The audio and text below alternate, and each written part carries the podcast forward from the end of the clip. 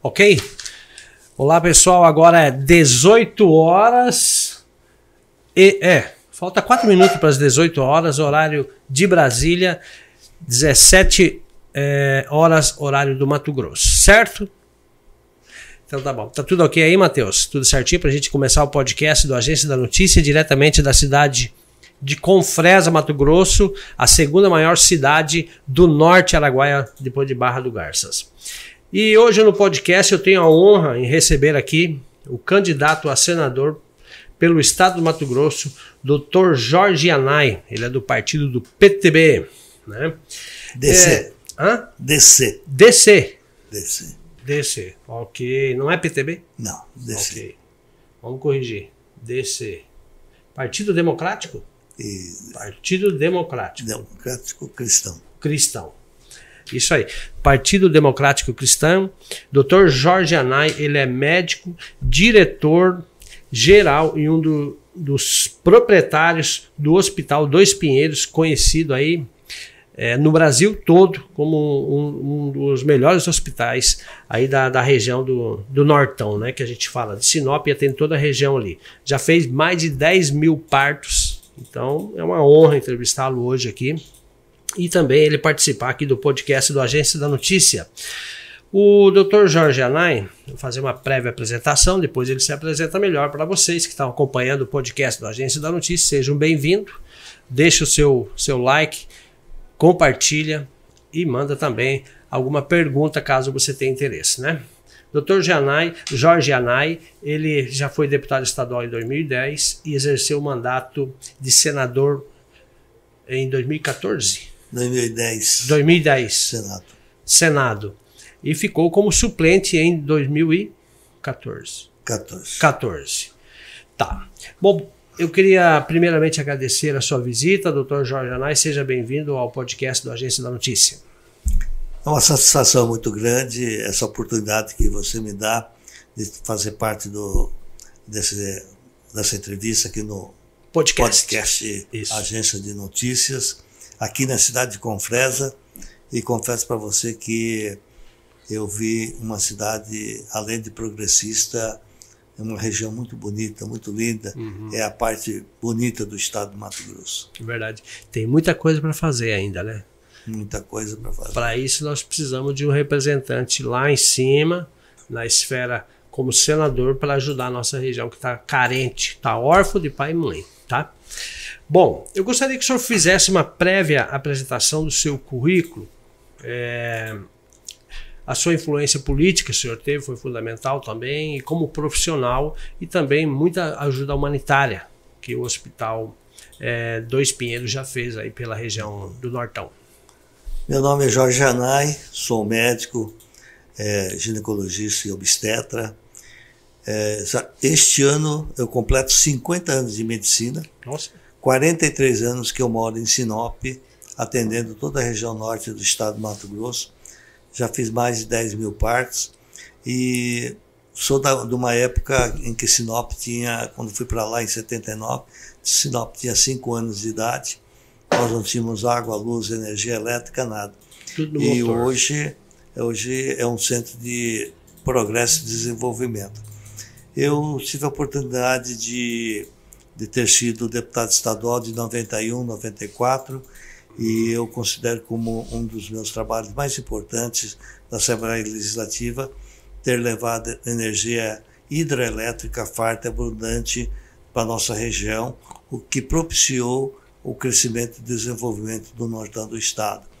Tive a oportunidade de ocupar o Senado Federal durante 127 dias, pouco mais de quatro meses. Eh, na vaga eu era suplente do senador Jonas Pinheiro. E fiz as, eh, tive a oportunidade de levar as demandas da minha região e também demandas do Estado do Mato Grosso para o Senado Federal, onde tive eh, o que eu considero um bom desempenho. Durante a minha vida de, de, de médico e de cidadão matogrossense, é, eu tenho participado de muitos trabalhos sociais. Eu tenho participado tanto de trabalhos sociais que sou cidadão honorário, não só de Sinop, como de todas as cidades vizinhas de Sinop. sou cidadão matogrossense, é, oferecido pela Assembleia Legislativa, sou, recebi a comenda Homens do Mato, da Polícia Militar do Estado de Mato Grosso, e sou comendador pelo Estado Mato, pelo governo do Estado de Mato Grosso. Então, é, nós desenvolvemos um trabalho muito grande. Nós temos um trabalho muito importante é, que o hospital desenvolve junto com a Universidade Federal de Mato Grosso, é, curso de medicina lá de Sinop, é de olho para o futuro. É de olho para o futuro, nós examinamos todos os anos alunos do, do primeiro ano do ensino fundamental, onde uhum. nós examinamos a visão junto com é, os nossos colaboradores, junto com a universidade, Secretaria de Saúde do município, entidades como Rotary, e, enfim, atendemos é, já mais de 15 mil crianças, Nossa. onde nós, quando precisa de óculos, nós damos óculos gratuitamente, uhum. quando precisa de cirurgia, fazemos cirurgias, e quando precisa de acompanhamento médico, acompanhamos. Nós fazemos também é, uma operação Xingu, uhum. que o hospital participa junto com a Universidade é, Federal de Mato Grosso, cursos de medicina, e também algumas universidades vizinhas e também com alguns colaboradores, onde durante umas seis edições já nós atendemos os indígenas dentro das aldeias do Xingu, onde levamos os exames para ser feito, palestras sobre, é, sobre alcoolismo, uhum. sobre depressão, sobre modo de vida, é, na tentativa de melhorar a qualidade de vida do nosso indígena levamos também vacinações, levamos medicamentos e também é, condições de fazerem consultas é, lá na, na, própria aldeia. Hum, é, ótimo. Além dessa, desses e outros trabalhos, o que mais me enche de orgulho é que é, já há quatro anos que nós estamos junto com a, a, com a, a VIP, que é uma associação de voluntários, que nós estamos, e eu sou um dos voluntários, é, um dos voluntários, um dos comandantes do, do voluntariado, para arrecadar dinheiro para a construção do Hospital de Câncer de Barreto, hum. que é o Hospital do Amor em Sinop. E Boa. são 32 milhões que são custarão a obra depois de pronto. Uhum. Nós já estamos com 75% das obras prontas, já estamos atendendo e já atendemos mais de 6 mil pessoas. Uhum. Nós estamos com três unidades móveis, que são três unidades que percorrem o norte do estado de Mato Grosso, uhum. fazendo o diagnóstico preventivo do câncer ginecológico, colo do útero e mama.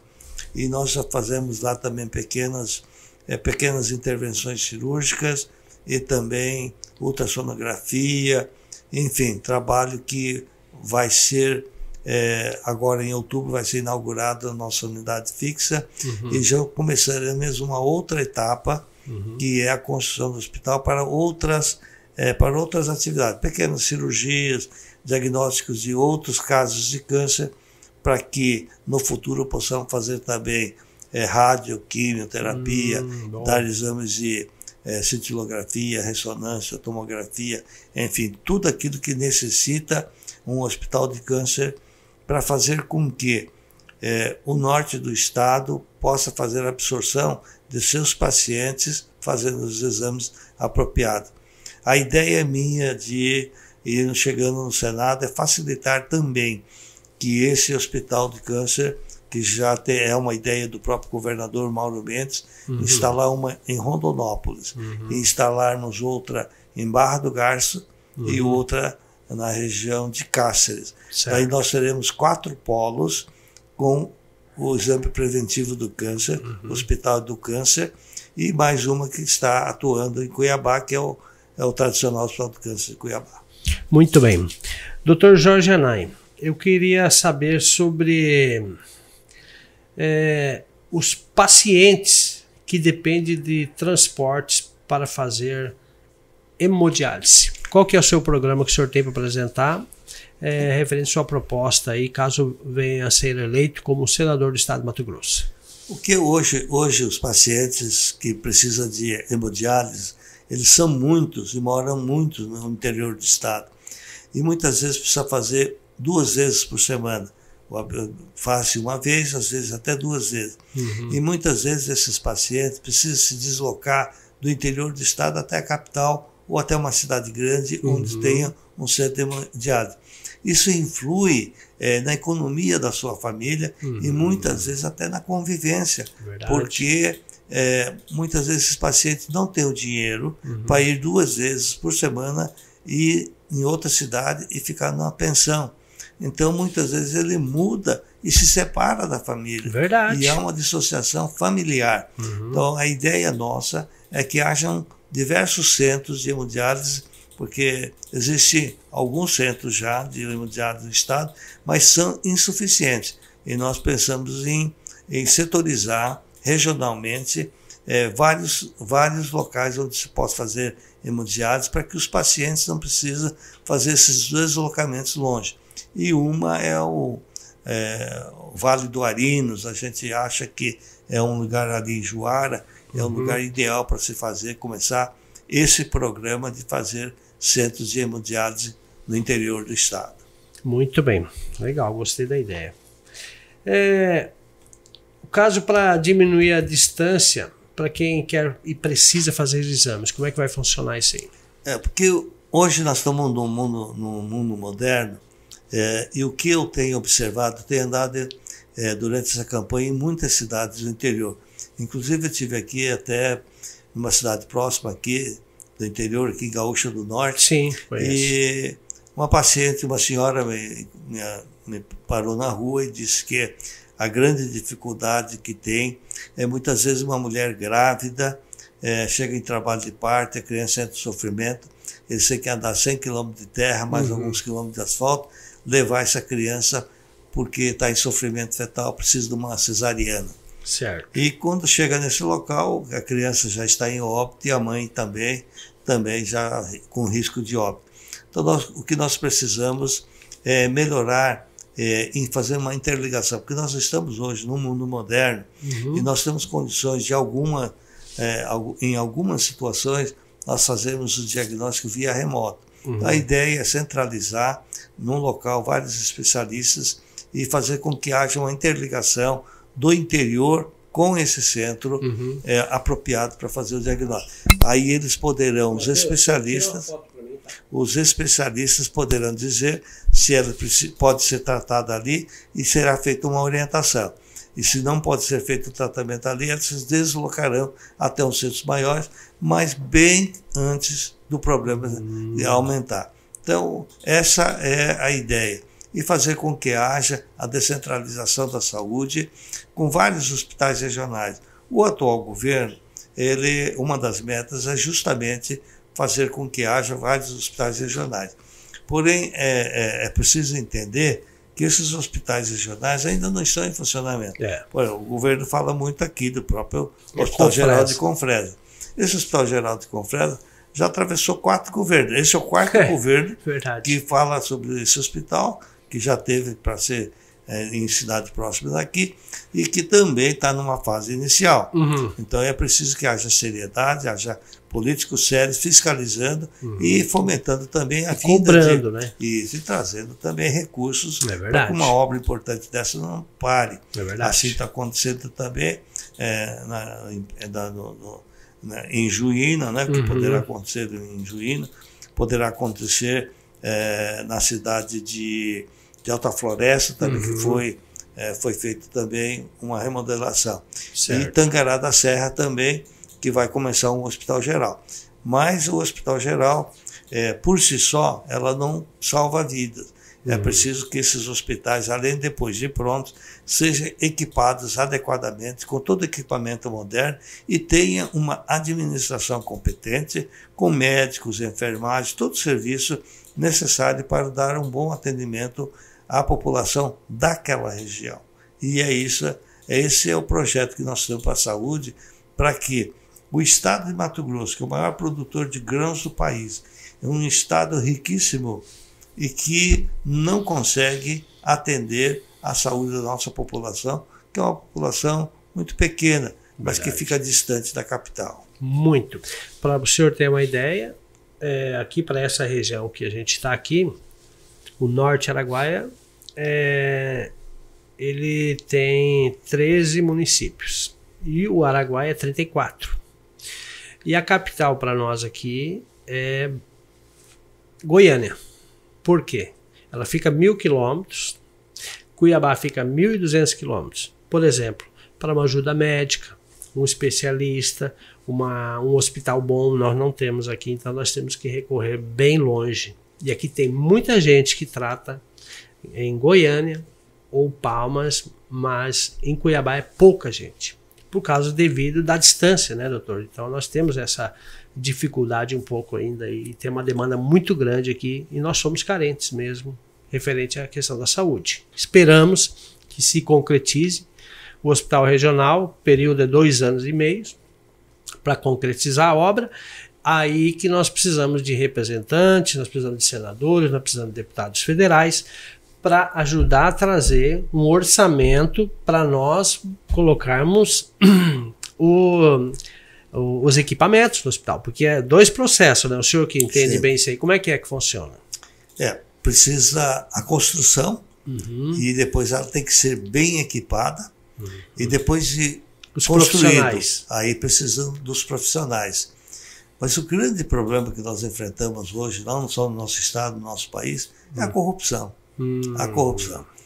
É, a saúde é um local que não falta dinheiro no Ministério da Saúde. O Ministério da Saúde tem sido generoso com a distribuição de, de, é, de recursos. Uhum. Porém, muitas vezes esses recursos são desviados também. É, felizmente. Como, houve, é, como todo mundo sabe que houve, houve muita notícia de desvio de recursos na época do Covid. Uhum. Pessoas morrendo, precisando de vaga em UTI, pessoas ajoelhadas no corredor chorando porque não tinha onde colocar o seu parente morrendo é, na, fila do, na, na fila de espera por uma vaga de UTI.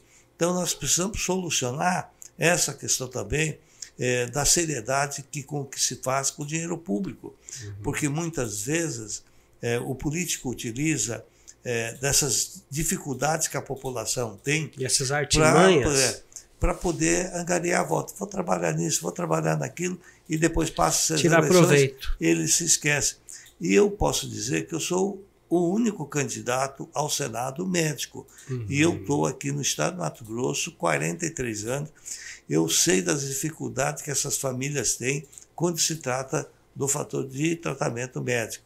Então, no, na hora, é, na hora que você precisa fazer compra para a cesta básica da família, você precisa pagar uma conta de energia, conta de água. Uhum. Muitas vezes você prorroga esse Sim. pagamento. Uhum. Você deixa para lá, faltou dinheiro para pagar uma prestação, você deixa para lá. Mas quando você está doente, não dá para deixar para lá. Não, não dá para prioridade. Pagar, não dá para tratar a sua saúde e a prestação. Não. Se você você uma, uma mãe de uma criança no colo, com febre, vômito, diarreia, vai na porta de uma unidade de pronto atendimento e não vê médico, não vê ninguém educado, não vê ninguém para salvar sua criança, é um desespero muito grande. Isso é pior que fome, pior que qualquer coisa, é a doença na hora da sua necessidade. Então, isso precisa ser, ser feito com muita responsabilidade. Não só num discurso vazio, uhum. mas tem que ser feito com responsabilidade. É, realmente, nós temos essa demanda muito grande para a nossa região. Acho que o Mato Grosso todo é carente é disso aí, né? E nós precisamos de comprometimento das pessoas, principalmente as pessoas sérias que colocam à disposição o seu nome. Principalmente o senhor, que eu conheço um pouco sua história, e sei que nós vamos estar bem resguardado referente ao cargo que o senhor tanto almeja e que nós tanto carecemos nesse Mato Grosso, né? Bom, mudando um pouquinho de assunto, doutor Jorge Anay, é, qual é a importância da hidrovia no desenvolvimento do Mato Grosso? A hidrovia é o meio de transporte mais barato, é o que menos agride o meio ambiente e praticamente não precisa de manutenção. Uhum. E quando você deixa, faz trabalho com uma hidrovia, você evita assoreamento também do rio, você protege a natureza e também emite menos gases porque ele, ele precisa de menos combustível para deslizar. É o melhor meio de transporte que tem a hidrovia. É, eu, quando fui para o Senado, uma das coisas que eu mais me fascinou foi a necessidade que o Brasil tem de trabalhar com as hidrovias. Tantos rios que nós temos, né? Nós, o Brasil é o segundo maior país em, em águas fluviais transitáveis eh, de transporte hidroviário. Uhum. Maior é a Rússia, depois da Rússia é o Brasil. Olha só. Nenhum país depois da Rússia tem tanto, tanto transporte hidroviário como nós estamos no nosso país. E nós aqui, no próprio estado de Mato Grosso, aqui não podemos aproveitar o Rio Paraguai, Sim. mas nós temos também duas importantes fontes de saída, que é o Telespires Tapajós Juruena, Uhum. que vai sair no porto de Miritituba, e então temos aqui também o Araguaia, O Tocantins. Tocantins Araguaia, que seria uma outra via. Uhum. E usar esse transporte fluvial é, aqui dentro do nosso país, aqui dentro do nosso país, para transportar, seria, é, seria uma complementação de outras vias. É, nós precisamos de rodovias, rodovias bem conservadas, asfaltadas e, quando aumenta o movimento, duplicadas. Uhum. Precisamos, ao lado disso, de ferrovias, porque a ferrovia é, é, também precisa de menos espaço do que a própria eh, rodovia e também gasta-se menos e polui-se menos o meio ambiente. E depois vem as hidrovias, que é uma vantagem eh, fantástica e que o Brasil vai precisar. Com certeza. Boa ideia. É pouco se fala sobre hidrovia. O senhor é um dos primeiros aqui que participa do podcast que está falando da importância das hidrovias para o nosso estado do Mato Grosso, né, que tem bastante rio. Bom, eu estou conversando com o Dr. Jorge Yanai, ele é médico e é candidato a senador do estado do Mato Grosso. Nesse bate-papo hoje estamos explorando bastante conhecimento do Dr. Jorge Yanai e para você eu quero agradecer a companhia, para você que está acompanhando ou que vai acompanhar, até por causa do horário, né? Um pouco cedo, né, doutor Jorge? Mas com certeza vai, vai ser um sucesso muito grande aí esse podcast do Agência da Notícia, juntamente com o candidato a senador do estado do Mato Grosso, doutor Jorge Anai. É, como é que o senhor pretende é, resolver o problema da cirurgia de alta com, complexidades no município? Esse é o desafio, a cirurgia de alta complexidade, porque hoje mesmo, é, quando se faz, é, se fala em cirurgia de alta complexidade, você vai em Cuiabá, você vai ver filas que tem cirurgias marcadas para aqui dois, três anos, Uhum. e tem gente já na fila de dois a três anos Nossa esperando Senhora. cirurgia. É, muitos que são chamados, quando são chamados, até já foram a óbito. Né? Já Por que essa morosidade? É, porque é, a oferta de, de, é, de cirurgiões é, e também de hospitais especializados no tratamento dessa cirurgia pela via pública, ela é pouca. Por isso que precisa ter uma descentralização. A descentralização seria hospitais regionais, esses que nós citamos, e distribuídos por todos os recantos do estado de Mato Grosso, para atender a clientela que se está localizado nessas regiões. Isso vai fazer com que eh, o paciente não precise desembolsar dinheiro fazendo longas viagens. E também os médicos também economizam porque eles ficam morando na região e atendendo descentralização eh, de- eh, regionalmente esses pacientes. Então, a única solução que nós temos para essas cirurgias de alta complexidade é justamente levar hospitais regionais que possam atender eh, algumas cidades vizinhas para que eles não precisem ir até a capital do estado. Muito bem. E outra pergunta importante aqui, que a gente está falando sobre saúde, para você que está acompanhando o podcast da Agência Notícia. É, a gente está conversando com o Dr. Jorge Anai e sabendo, né, conhecimento dele sobre as propostas dele como candidato a senador aqui do Mato Grosso. Doutor Jorge, de que forma que o senador pode liberar projetos de manejo para o setor madeireiro?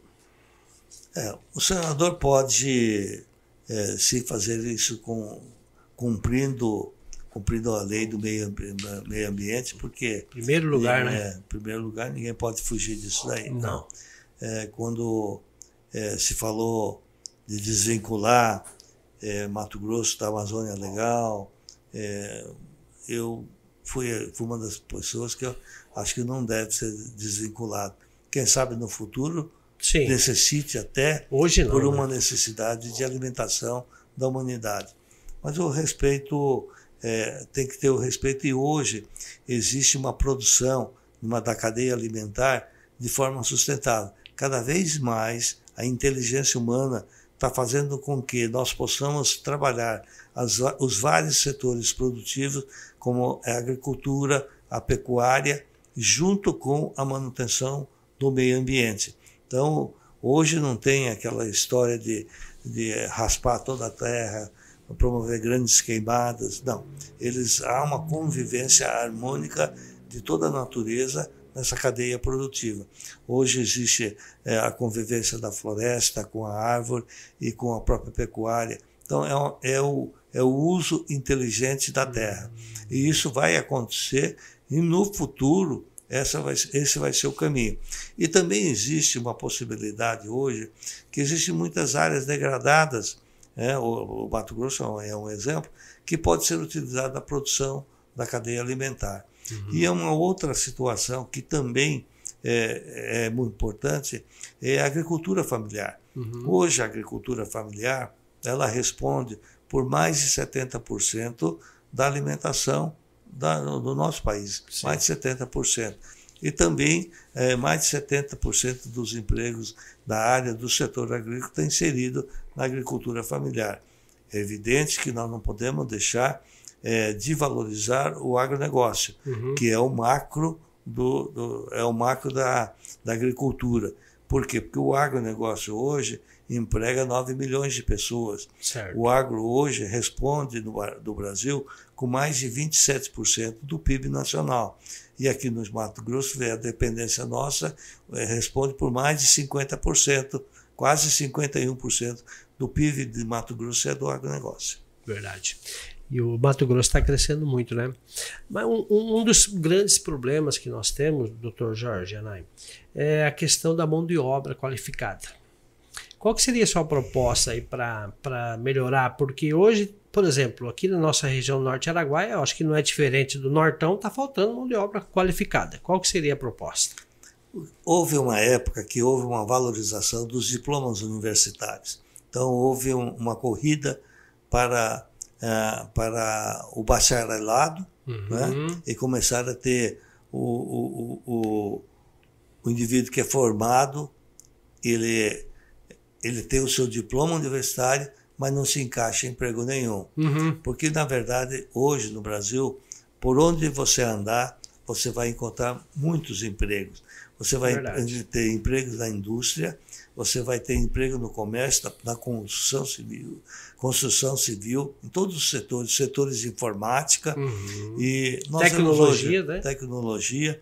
Nós vemos hoje que não tem pintor, não uhum. tem azulejista, não tem encanador, é, não tem garçom uhum. com formação é, e não, não temos técnicos em informática e, e não precisa de diploma universitário, uhum. eles precisam de ensino técnico. Uhum. Então, nós precisamos de um direcionamento de órgãos né, de ensino técnico para que a gente possa preparar, é, preparar é, o nosso trabalhador.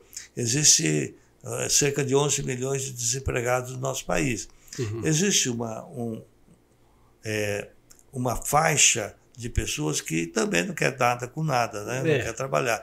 É, existe uma porcentagem de 15 uma... até 29 anos que, uhum. é, que, que, não, que não trabalha. E, Só quer ficar no WhatsApp. exatamente. Então, existe isso. Mas existe uma, uma, pessoa, uma faixa de pessoas que querem trabalhar, mas não tem qualificação técnica, como existe nos outros países, como Estados Unidos, na Europa, existe uma, uma valorização do ensino técnico. Uhum. Esse ensino técnico vai fazer uma qualificação. Hoje, até no campo, na agricultura, hoje, tem até operador de drone. Sim. Operador de drone que vai ver o campo, como é que ele está, uhum. se está tendo alguma praga, é, pode se fazer até o, a, a, jogar veneno na sua área, uhum. né? tudo por computador. Tudo baseado por GPS, tudo, né? É, exatamente. Tecnologia. Tudo é a tecnologia. E eu sempre digo também, uma pessoa tem uma, uma máquina que custa mais de um milhão de reais, ele não pode pôr na mão de qualquer, qualquer um. pessoa. Tem que ser uma pessoa com treinamento especializado. Então nós temos que voltar o ensino para o ensino técnico uhum. e voltar para as profissões que o país mais necessita, porque daí nós vamos ter uma qualificação. Essas pessoas que vão ser direcionadas vão ter um salário muito bom, uhum. às vezes melhor do que aquele que tem um diploma universitário. Verdade. Então, é, essas coisas que nós temos que resolver e estimular. Estimular a qualificação do trabalhador brasileiro. Muito bem. E falar um pouco mais sobre o, o projeto que, que o senhor tem dentro da sua pauta como candidato a, ao Senado, também como médico, é o projeto sobre o combate contra, contra o câncer no Mato Grosso. Que gostaria que o senhor falasse mais um pouquinho para nós especificamente. É, o, o câncer, é, segundo é, o, o, administrador do Hospital de Câncer de Barreto, uhum. é, Henrique Prata. Já ouvi falar. Em 2050 aí, é, não é a estatística dele, estatística científica, é, quase que de cada 100 pessoas, a, a metade vai ter câncer. algum tipo de câncer. O câncer é, vem de onde, fala a verdade, doutor Jorge? É uma modificação nossa do meio ambiente, a nossa alimentação, a nossa cultura Influencia alimentar. tudo. O que nós comemos, e, o que nós bebemos é, e os hábitos. E os hábitos, né, o, o próprio meio que vivemos e, além de tudo, também a nossa longevidade. Hum. Nós estamos vivendo mais. Hum, Nós estamos vivendo mais e, com isso, aumenta os casos de câncer. O, o, o câncer de próstata, por exemplo, Sim. é, é quase, Terrível. não todo, mas é quase que exclusivo do envelhecimento. Uhum. Então, se, se fala-se que todo homem que viver até os 100 anos, de certa forma, vai ter algum problema na próstata. Uhum. Poderá ser um câncer benigno, mas poderá ser maligno. Uhum. Então, o que nós temos que trabalhar é na prevenção dessas de doenças. Que forma? De que forma são? Justamente fazer aquilo que eu falei.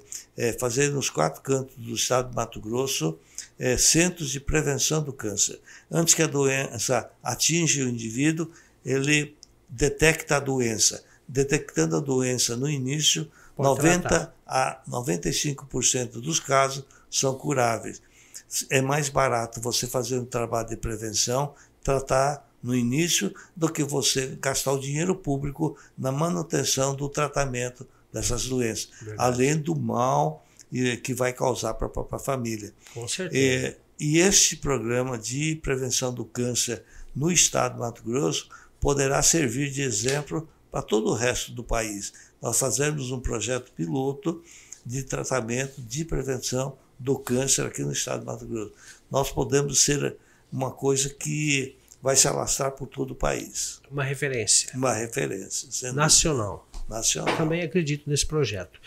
E como é que vai funcionar o projeto de oftalmologia para estudantes do Mato Grosso? Qual que é, é o objetivo? É, o, o que nós é, sempre pregamos é que muitas vezes é, o aluno não está tendo um bom aproveitamento escolar Desempenho. e não sabe por que está acontecendo aquilo. E, e, na verdade, é porque ele não enxerga bem. Uhum. Ele não enxerga bem, não consegue assimilar, não consegue aproveitar bem e ele passa como se ele é, tivesse um mau aproveitamento. Então, ver desde o ensino fundamental, e nós temos um programa que nós fazemos isoladamente no nosso hospital, que chama de Olho para o Futuro, de olho no futuro, uhum. e de olho no futuro, junto com o Rotary, é, junto com a Secretaria de Saúde do município, nós fazemos um exame preliminar naquela, justamente na fase inicial da educação, que é a educação fundamental. Nós já atendemos mais de 15 mil pessoas ah, no nosso programa de, de atendimento de olho no futuro, e ele pode ser extenso para, ah, para as outras camadas também. E existe também esses programas é, que podem ser feitos de, de, é, de cirurgias de catarata, uhum. cirurgia que pode ser feita.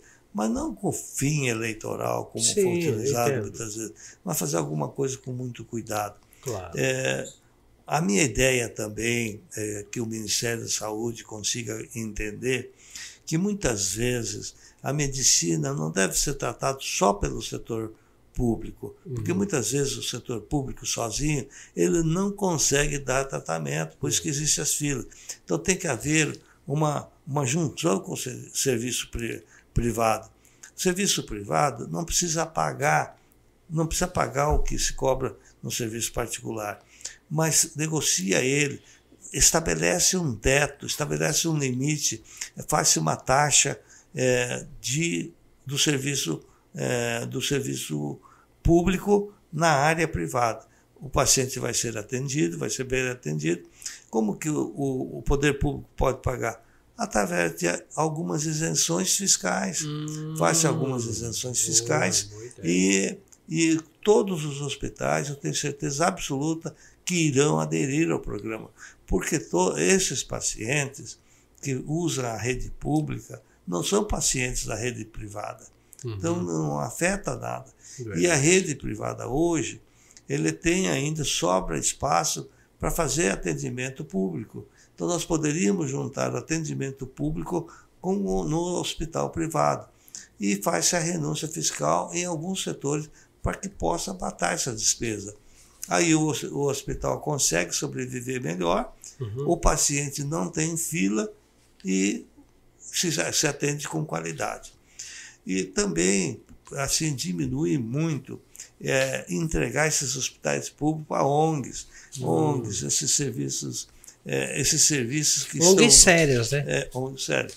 Aí sim, mas é, o, que, o que está acontecendo hoje hum. é que esses estão sendo entregues a picareta, malandro, que, que rouba o dinheiro público sim. e não atende e atende mal, mal. o paciente. Bom, deixa a desejar e não dá continuidade ao tratamento. E, e leva o dinheiro. E leva o dinheiro do governo. Na, na, no seu entendimento, como um profissional, quase 50 anos, o senhor acha que o governo federal deveria valorizar mais a hora do médico, esses que prestam serviço para o SUS e para o governo federal? Acho que a valorização ela tem que ser para todo mundo da área, né? Para todo desde mundo o enfermeiro. É, desde o enfermeiro né, como foi o caso do piso salarial. Uhum. É, a gente não pode esquecer que, é, da época do Covid, o enfrentamento foi de todo mundo. Né? Foram de médicos da área pública, é, muitas vezes convocados, e a, da área privada também, que espontaneamente fizeram parte se também. Prontificaram, né? Se prontificaram. Verdade.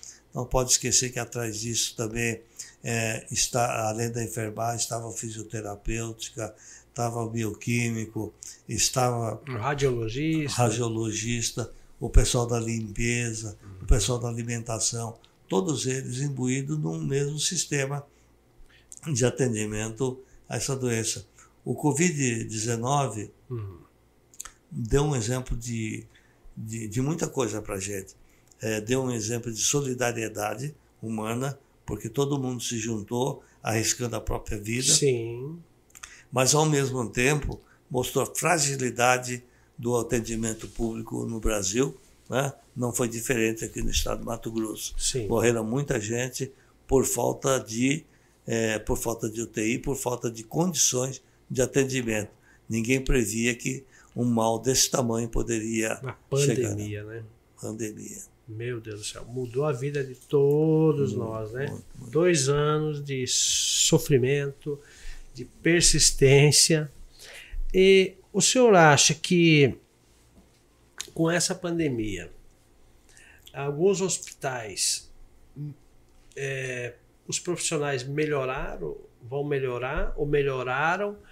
Eles conheceram a, a, real gravidade de uma pandemia, que nós nunca tivemos isso na história, né? Assim, no Brasil. Eu tenho 51 anos, eu, eu não me lembro disso. O senhor acha que a gente aprendeu alguma coisa com essa pandemia? Todos aprendemos, todos aprendemos. É,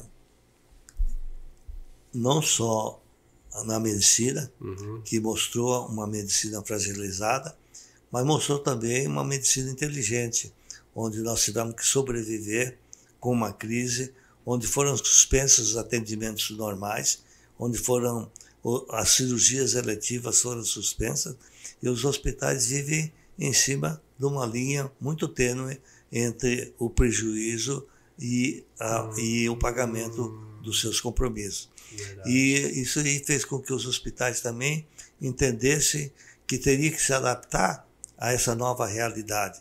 É, o mundo todo modificou, o sistema de trabalho modificou, esse home office uhum. veio para ficar, muita gente se aderiu ao home office e esse é, um, é uma coisa que vai ficar. Porém, o que, que acontece? Também deixa resquício. Tem empresa com 5 mil, 6 mil funcionários só no home office. Aí tira a oportunidade da socialização dos funcionários também. Verdade. Então é preciso que haja um intercâmbio, uhum. uma, uma, uma, uma rotatividade é, aí, né? Rotatividade, fazer com que solucione esses problemas também. Mas ela mostrou é, que nós, na medicina, precisamos modificar a nossa forma de, é, de tratar e de gerir o serviço médico. E o setor público mostrou também que ela precisa ser valorizada não só no seu aspecto tecnológico, no seu aspecto é, é, instrumental, mas o, no seu aspecto comportamental, é que, é, que foi a parte mais importante. Então eu acho que mudou, mudou sim, mudou para melhor e ensinou.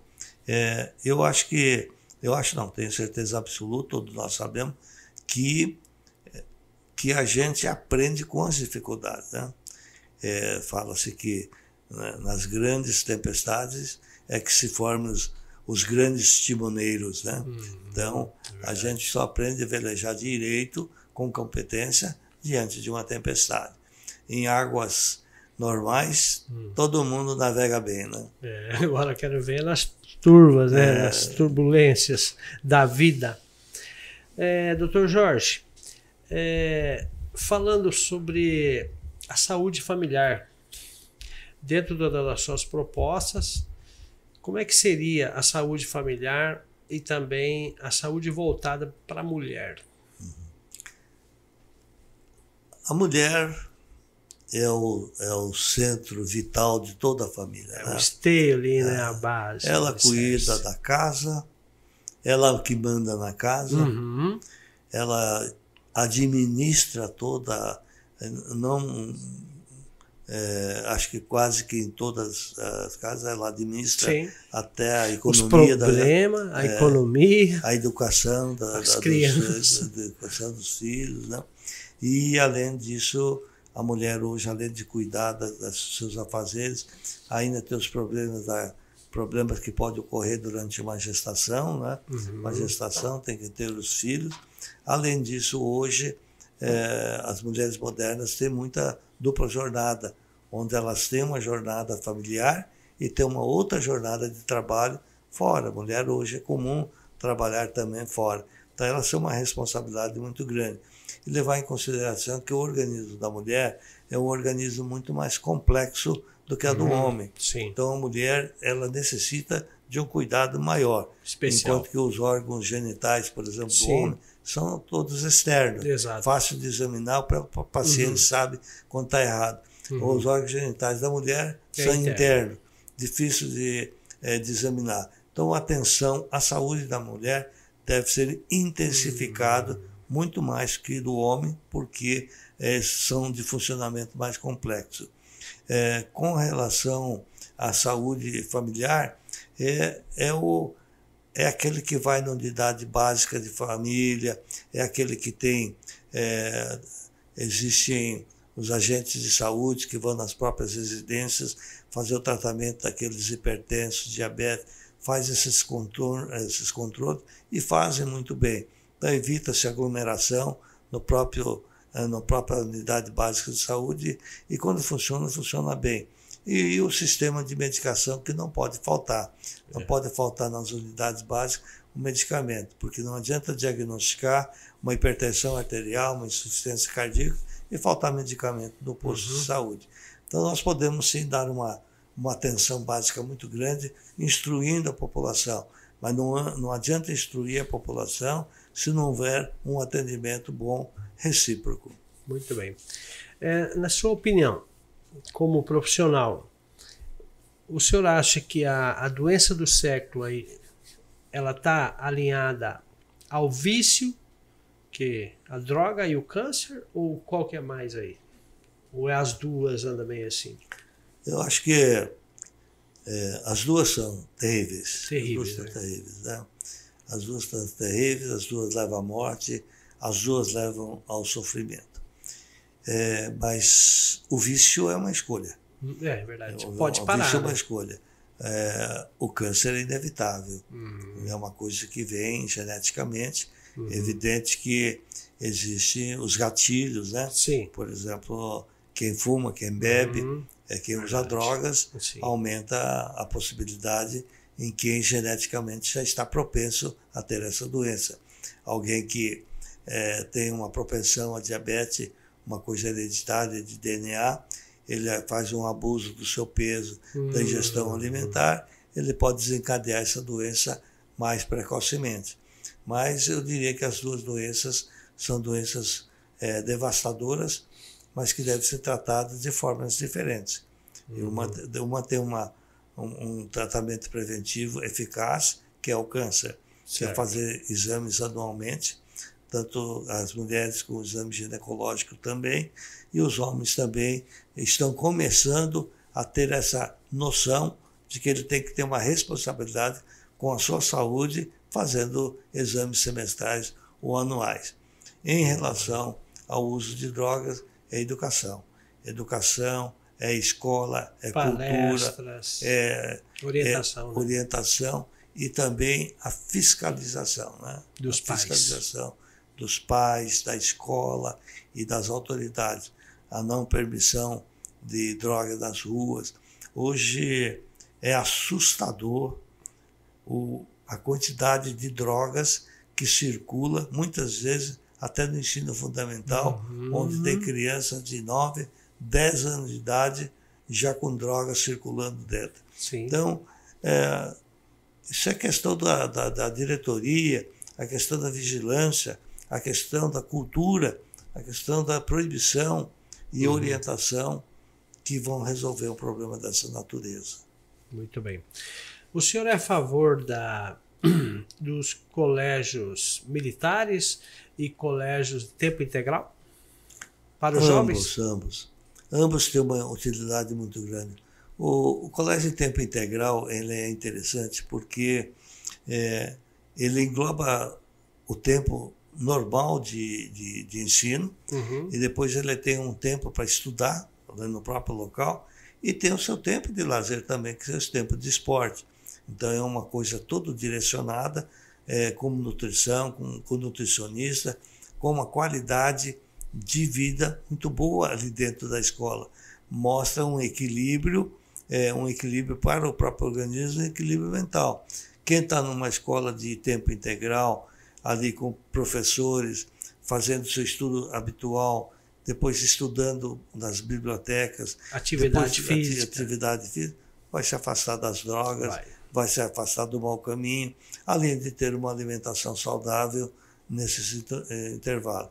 A escola militar, ele tem um seu valor porque ele tem, acima de tudo, a disciplina a Hierarquia. disciplina. E essa disciplina é que ela vai nortear a vida do cidadão. Eu conversei uma vez com uma senhora eh, na minha cidade de Sinop e ela falou assim que o filho dela era um menino muito rebelde, um menino que não estudava, um menino que respondia muito para a mãe.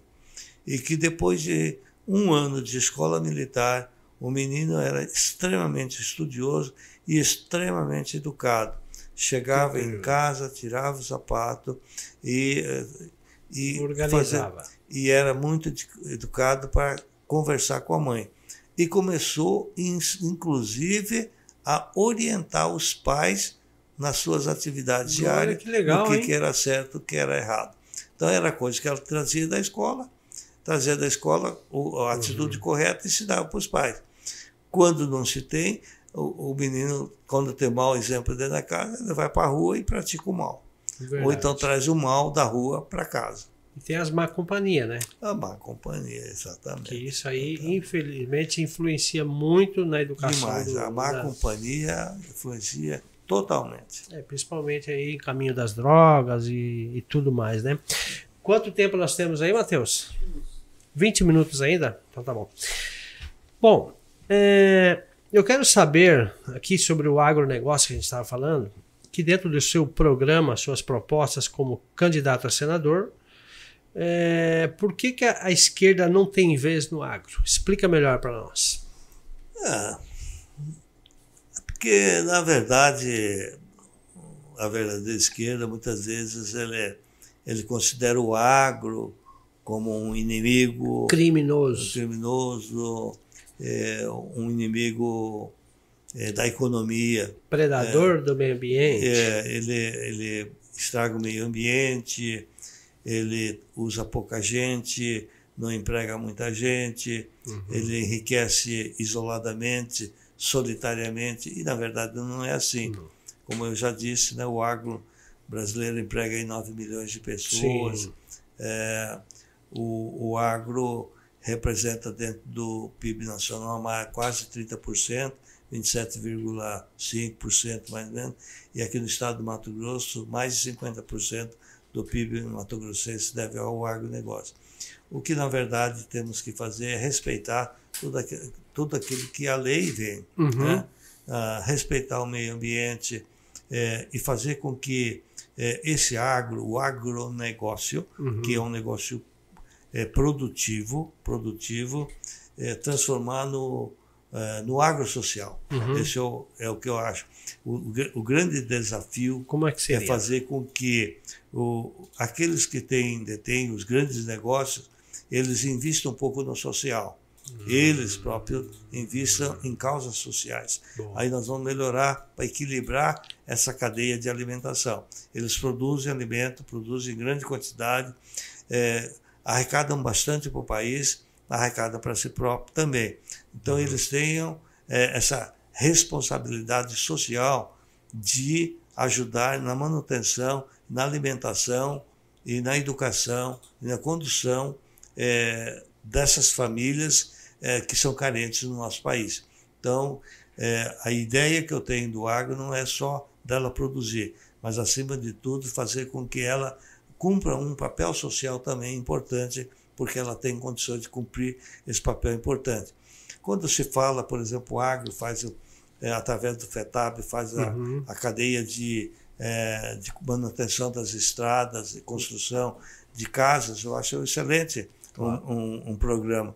Nós podemos fazer um agro social onde, onde se, o agronegócio poderia é, se reunir, fazer um mutirão para ajudar a população mais carente.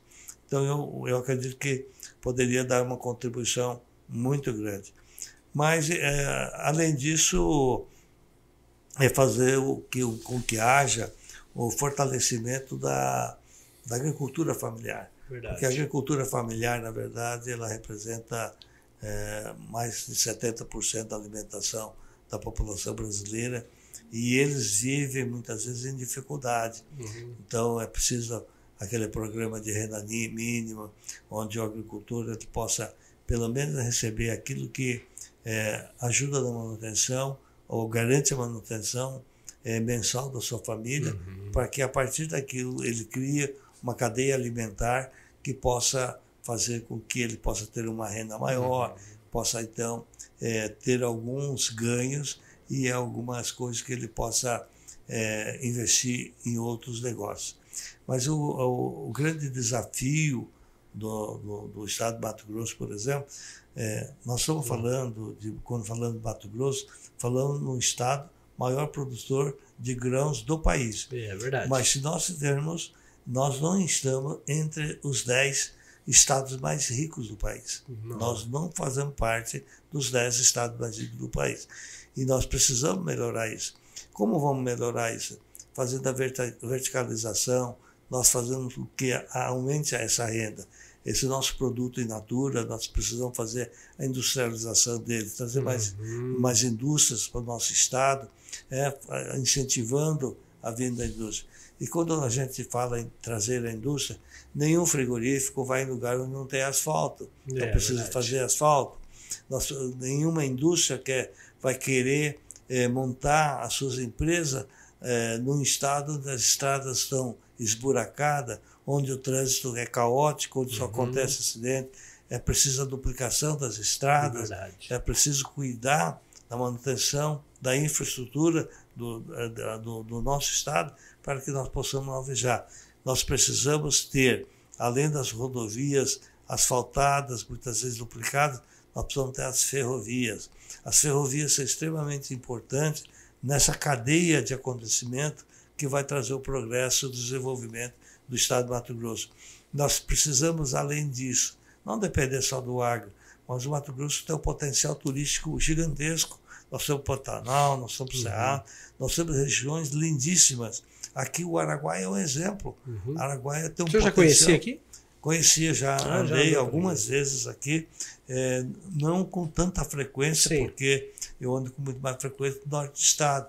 Mas uhum. nós temos também o nosso Pantanal, Verdade. nós temos na cidade de Nobres também. Aqui tem perto tem águas quentes, interessante que uhum. muitas vezes nós que moramos no local não valorizamos a nossa não. riqueza. Verdade. É, aí só deixa para turista. Mas de todo jeito, nós temos que aproveitar o turismo.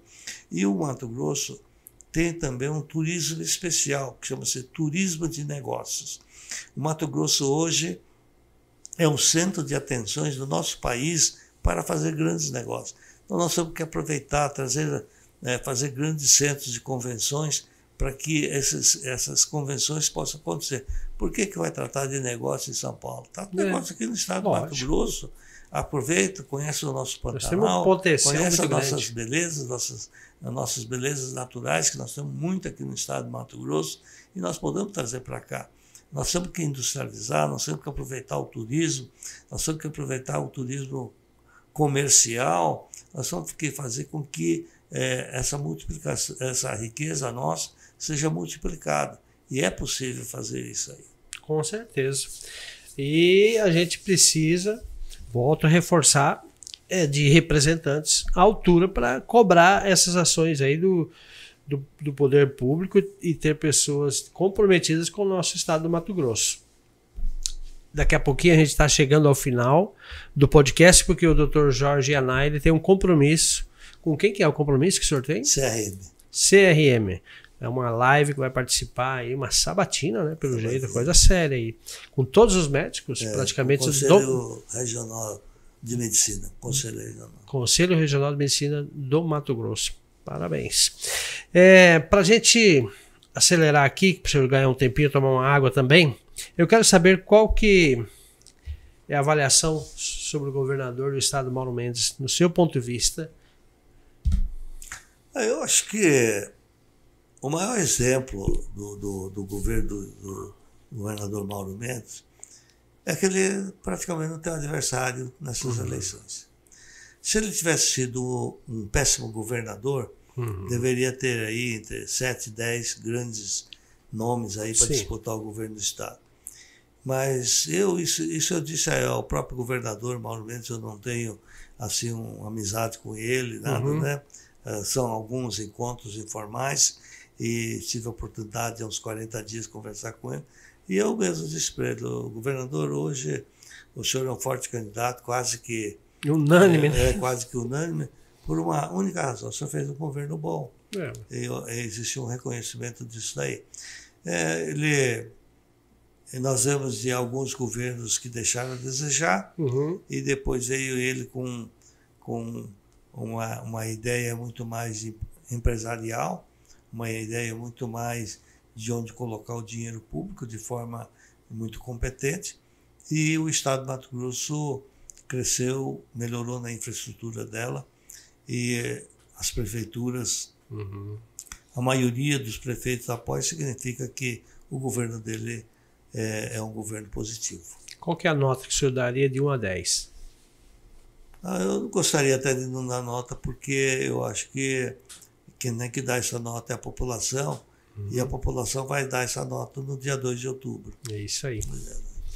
E agora, para a gente finalizar aqui, Jair Messias Bolsonaro, candidato à reeleição.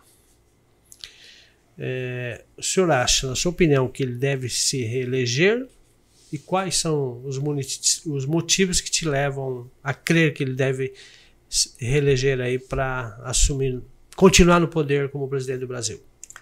O, o presidente Bolsonaro ele representa ele representa é, a quebra de uma cadeia de, é, de roubalheira que existia dentro do nosso país. Desvios públicos é, importantíssimos, dinheiros mandados para outro país através do BNDES, é, Petrobras e, e tantas outras coisas erradas.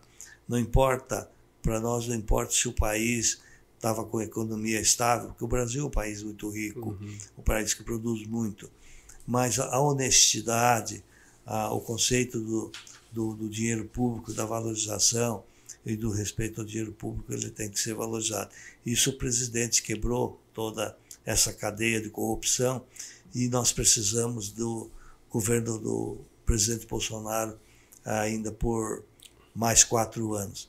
E, além disso, ele também defende é, é, o lado da democracia, que eu defendo a democracia, ele defende a família, defende a família, é, ele defende a, a religiosidade, defende a religiosidade.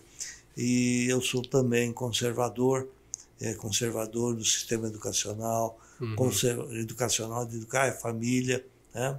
As, essas orientações básicas.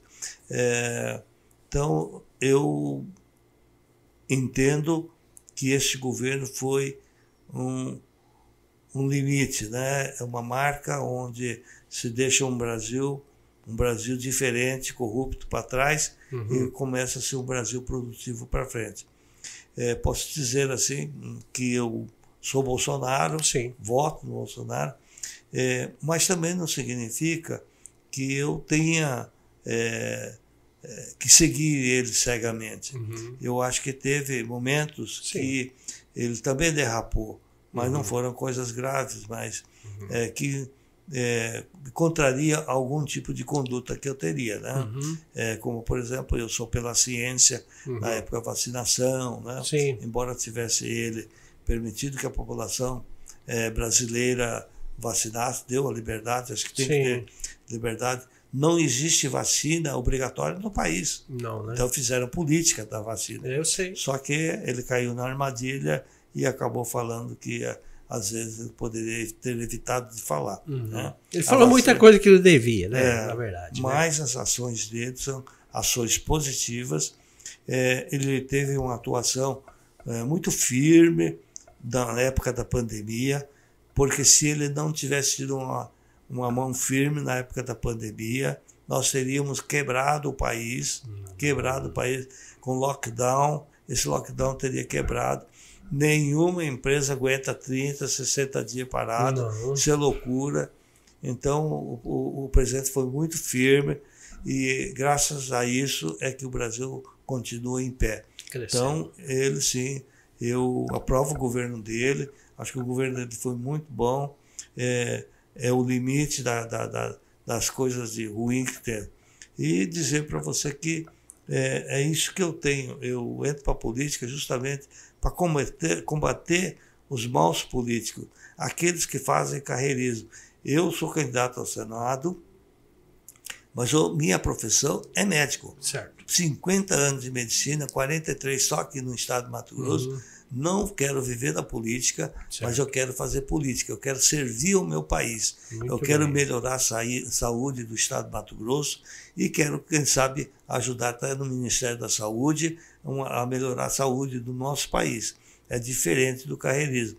Eu quero que é, todo cidadão hoje que vá votar tenha responsabilidade. É muito fácil. Vai aí na internet, olha o passado de cada um. Puxa a ficha. Puxa a ficha dele.